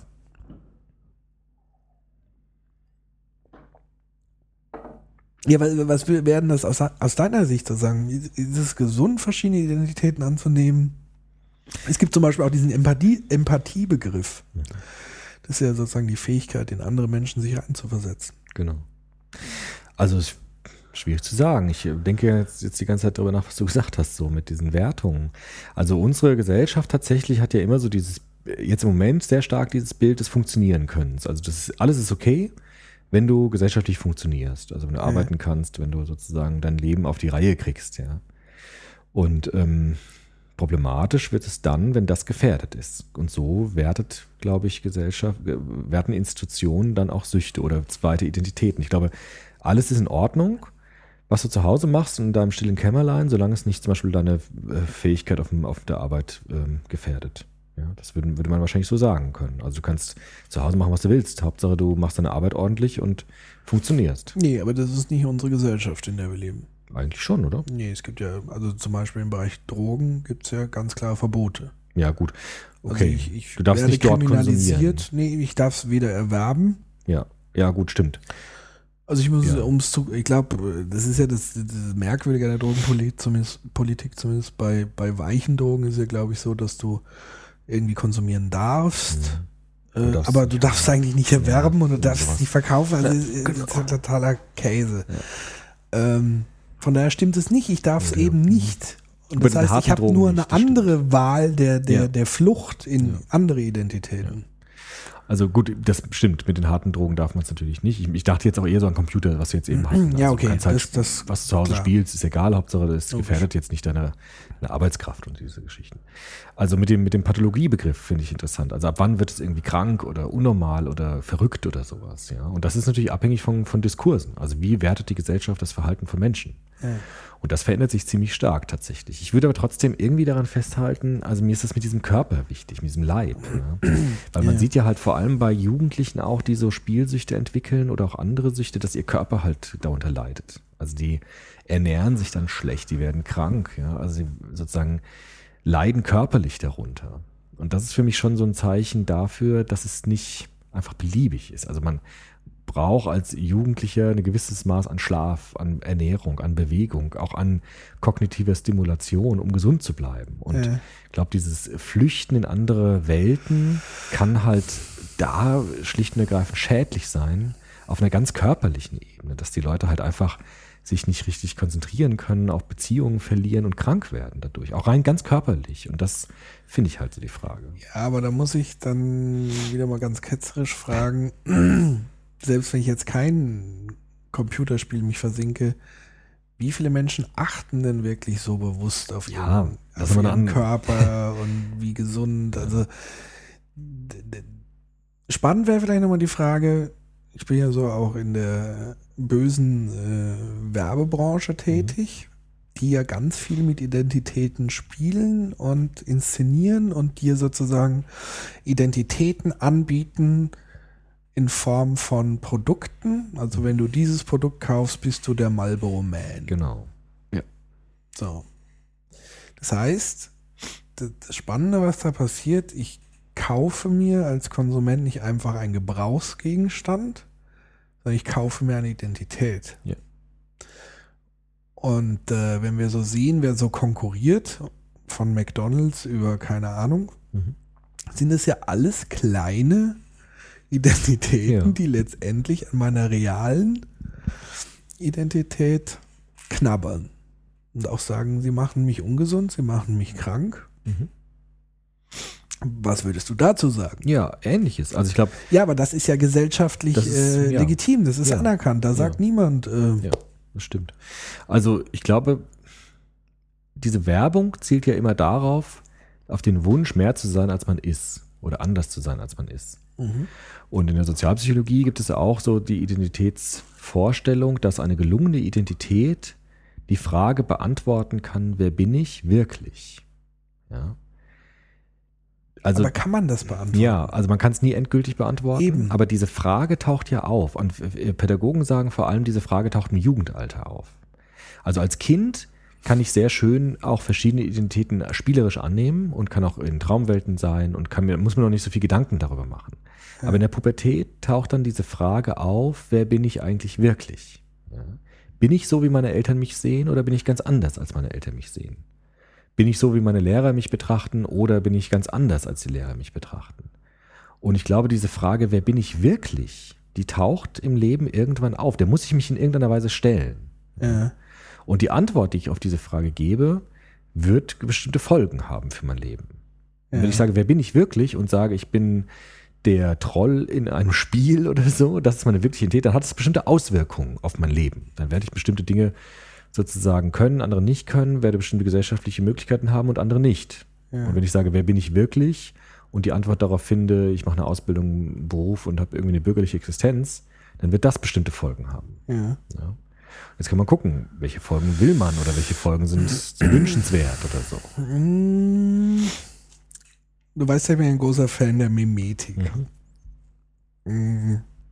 Also Meme, um es jetzt vielleicht nochmal für die zu erklären, die das erste Mal dabei sind, Meme sozusagen als kulturelle Gene zu betrachten. Äh, Meme sind sozusagen kulturelles Wissen, was von Generation zu Generation vererbt wird, also Ideen, Gedanken, Verhaltensweisen, und zwar die ich mir aneigne über Imitation.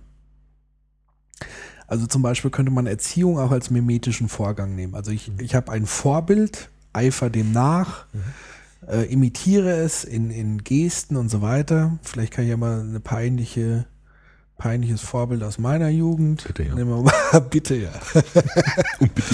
äh, heute zumindest peinlich, vielleicht finden das andere dann wiederum toll. Äh, für mich war damals zum Beispiel Axel Rose von Guns N' Roses ganz Ja, toll. das ist peinlich, ja. Es ist, ja. es gibt peinlicheres. Weil der war damals schon, auch mir schon peinlich. Die Leute, die Ja, ja, damals fand, fand ich auch schon peinlich. Ja, das ist schon Also klar. auch aber Zeit ist da du nur warst bedingte- damals bedingte aber auch Ausrede. derjenige, der mit einem Kafka-T-Shirt rum. Das stimmt. Und das hat sonst, glaube ich, wenige Leute war aber- verstanden. Aber das war wenigstens nicht, das war nicht peinlich. Das war nerdig. Ja, aber nicht peinlich. Während Axel Rose war schon damals. Ja, für dich war es nicht nee, peinlich. für die, für die Leute, die. für mich war ja Axel Rose damals auch nicht peinlich. ja, aber für alle. Also äh, Axel Rose war aber schon damals peinlich. Das ist immer ja, so. für viele Das halt. ist immer so, wenn die Leute auch sagen, ich habe ja damals Modern Talking gehört, weil damals ich war das ja, damals war das ja total okay, aber das ist einfach falsch, weil ich weiß noch ganz genau, als mein Bruder und ich damals Modern Talking gesehen und gehört haben, fanden wir die, die damals auch schon total peinlich. ja, aber das heißt ja nicht, nur weil ihr das peinlich fandet, dass sie peinlich sind, sondern weil, ne, also. Ja gut, aber ich, weiß glaube, nicht, dass die was, äh, immer von schon peinlich dir aus, waren. äh, Nee. hattest du schon irgendwas, was du später mal peinlich oder warst du schon immer so straight? Also, es gibt nichts in deinem Leben, wo du jetzt Doch, schon. sagen würdest, aber Ich habe, nee, ich finde, äh, doch, natürlich, aber ich finde immer Also. dieses, früher war das normal, gilt für Modern Talking Nein, es geht ja nicht früher war das normal, sondern es war in einer gewissen Lebensphase, war das halt einfach ansprechend. Ah, gut. Also jetzt sag mir nicht, dass es bei dir sowas nicht gab. doch. Okay. Ah ja. Ich sage nur, Axel Rose ist peinlich halt. Ja, Und zwar damals irgendwie auch schon peinlich. ja, mag sein. nicht für mich, sonst hätte ich ihn ja nicht imitiert. Ah.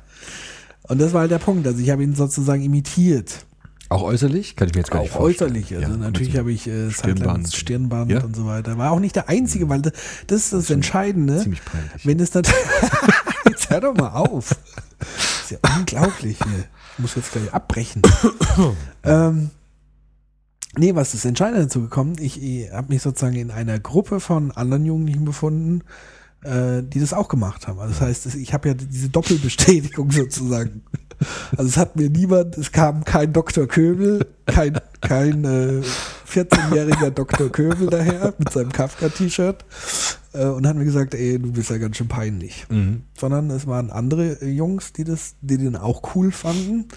Mal auch gemeinsam zu Konzerten, wo übrigens 60.000 Menschen auch zum Teil da waren, also die das genauso cool finden, fanden.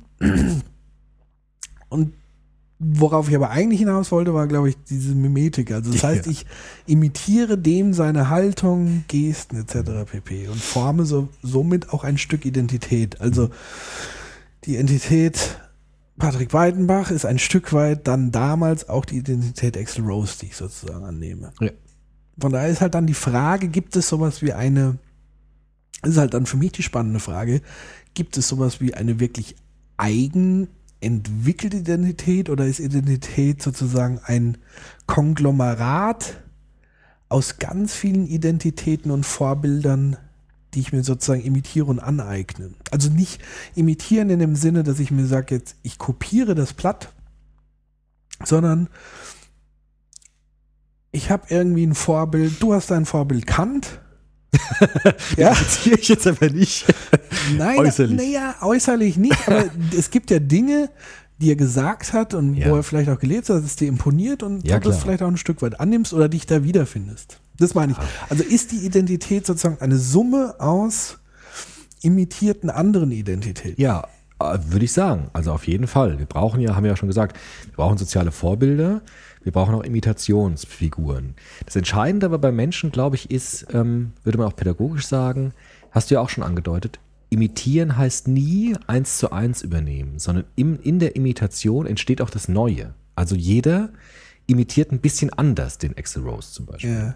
Sodass wir Individuen sind, weil wir in der Imitation auch kreativ imitieren. Also wir, wir kopieren nicht einfach nur, Ja. sondern in der Imitation entstehen auch neue Aspekte, die dann wieder Persönlichkeit ausmachen. Also sozusagen, auch bei diesem, können wir auch bei diesem Mem, können wir jetzt, wenn wir dabei bleiben. Also Ja. wenn ich auch Gesichtszüge, Kinder lernen ja Gesichtszüge auch von den Eltern, wenn man sie anschaut, und so. Aber wenn sie sie imitieren, machen sie es auf ihre eigene Weise, die ein bisschen anders ist als das, was die Eltern machen. Und so Ja. entsteht dann Individualität. Also jeder Mensch kopiert oder imitiert Gesichtszüge oder andere Sachen ein bisschen daneben sozusagen. Ja. Also ein bisschen mit einem kreativen Spielraum.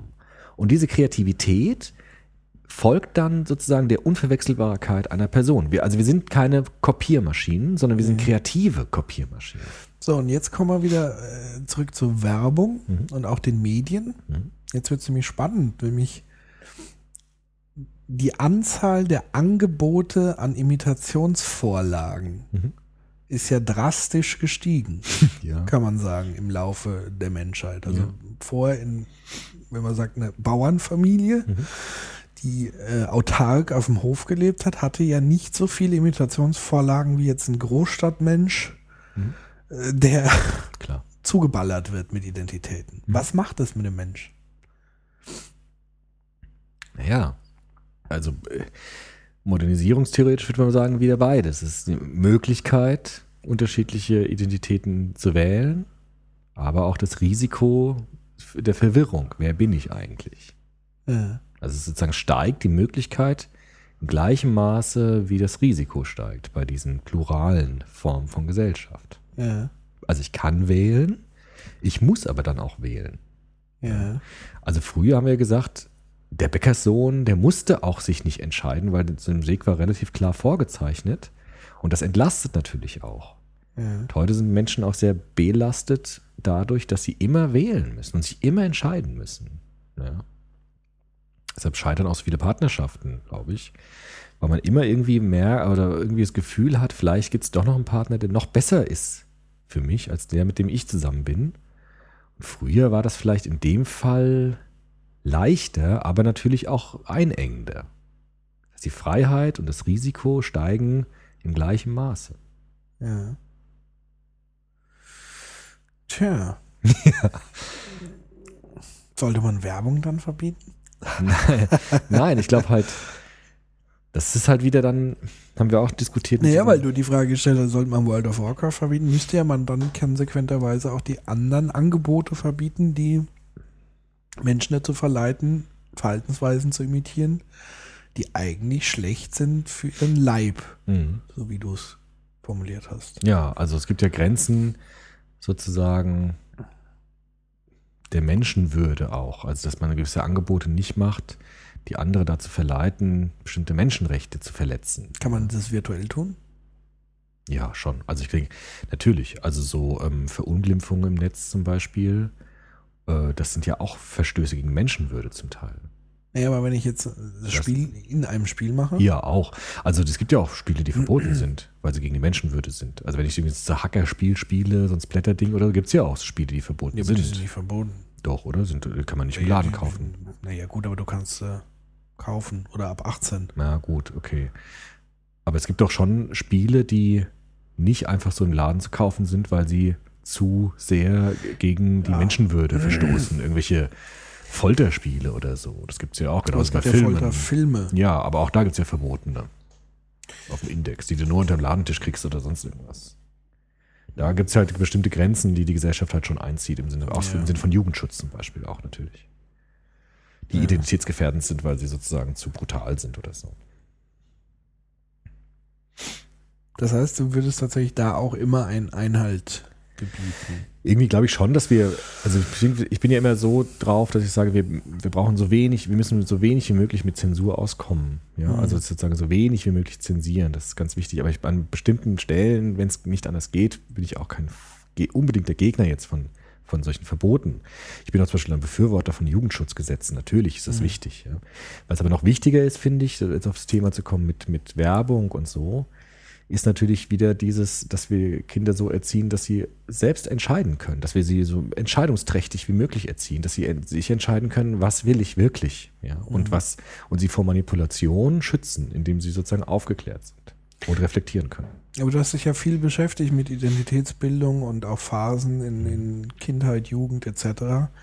Wo unterscheidet sich denn, also ab wann ist eine Identität relativ gefestigt? Also gibt es sowas wie als Kind, dass man eben keine Fähigkeit hat zur Selbstreflexion, dass man sozusagen alles aufnimmt, was auf einen einströmt? Kannst du da mal irgendwie so verdeutlichen, was da so die Unterschiede in den, in den Phasen sind? Ja, also wir sprechen ja in der Pädagogik, zumindest in der klassischen Pädagogik. Ähm, mir wurde ja neulich äh, konstatiert, ich bin eher ein konservativer Pädagoge. Ja, würde ich zustimmen. Könnt ihr auch so sagen. Gut. Axel Rose natürlich auch nicht der progressivste Identitätsvorbild. Aber ähm, in der klassischen Pädagogik, der ich irgendwie noch angehöre, gibt es das, was wir Entwicklungsaufgaben nennen. Ja, also bestimmte Lebensphasen sind gekoppelt mit bestimmten Entwicklungsaufgaben. Also Kinder sind stark geprägt von der Entwicklungsaufgabe des Vertrauens aufzubauen zu den Eltern, bestimmte grundlegende kognitive Fähigkeiten zu erlernen, sprechen, Denkstrukturen auszubilden.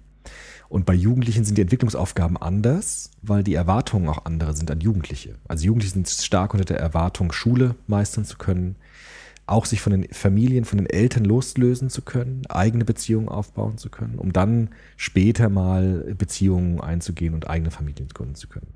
Und so gibt es in unserer Gesellschaft, zumindest in der, zumindest in der westlichen, modernen Gesellschaft, bestimmte Entwicklungsaufgaben, die wir bestimmten Altersgruppen zuschreiben. Ja. Und unsere Gesellschaft würde Erwachsenen, das sind wir dann so, naja, mit 18 halt geografisch unterschiedlich, aber man sagt immer so, in den frühen 20er Jahren beginnt so das frühe Erwachsenenalter. Da sollte man zumindest auf dem Weg dahin sein, ökonomisch unabhängig zu werden. Das heißt, selbst eigenständig in der Gesellschaft äh, arbeiten zu können, Geld verdienen zu können, sich versorgen zu können.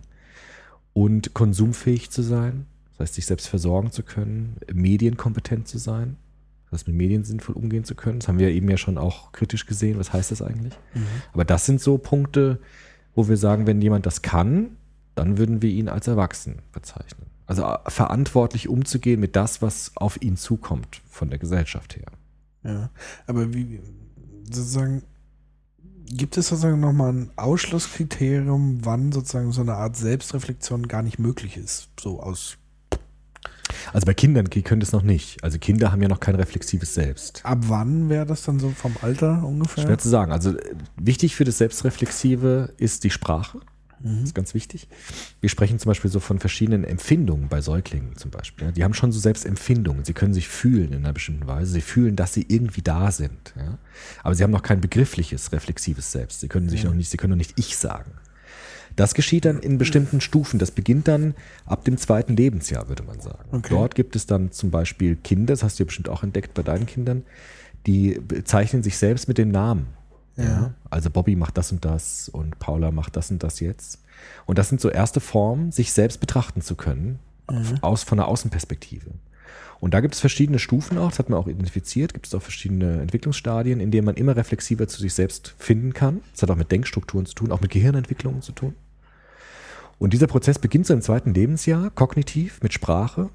Und je sprachfähiger Kinder auch werden, umso stärker können sie dann auch sich selbst betrachten. Und der, der Prozess endet dann äh, in der Jugendzeit, wo man zum ersten Mal eine Ich-Identität entwickeln kann. Ähm, Und ist dann sozusagen inhaltlich immer füllbar. Ne? Man denkt dann ja immer weiter über sich nach. was ich zum Beispiel ganz spannend finde, ähm, bei meinen Kindern zumindest, was vielleicht auch zu einer Persönlichkeitsentwicklung führt, eigentlich stellen wir ihnen ganz oft die Kant-Frage. also wenn die was angestellt haben, irgendwie jemanden im Kindergarten gehauen oder so, ihm die Frage zu stellen, wie würdest du denn das finden, wenn man das mit dir macht? Oder was hältst du denn davon? Mhm. Also ich finde es eigentlich einen ganz spannenden Ansatz in der Erziehung, eben nicht jetzt dann loszukeifen, wie man es vielleicht früher irgendwie kannte, sozusagen die Strafpredigt Ja. und das war es und ich lasse das Kind alleine, sondern ihn damit in, sofort in die Selbstreflexion reinzuziehen. Also zu sagen, ja, wie finde ich denn das oder wie würdest du denn das finden? Was Genau. denkst du denn, dass ich, wie ich das jetzt bewerte sozusagen? Das ist sozusagen die moderne Ideologie der Reflexion in der Erziehung. Ja? Also dass man sagt, man, äh, man äh, basiert auf Einsicht.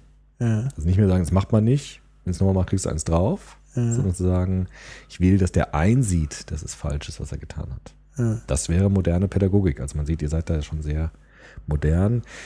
Ob das alles immer so gut ist, weiß ich ja auch nicht. Also ob man mit Kindern dann immer gleich auf so einer Ebene. Vielleicht ist man für manche Kinder auch entlastend, wenn die Eltern sagen, sowas macht man nicht.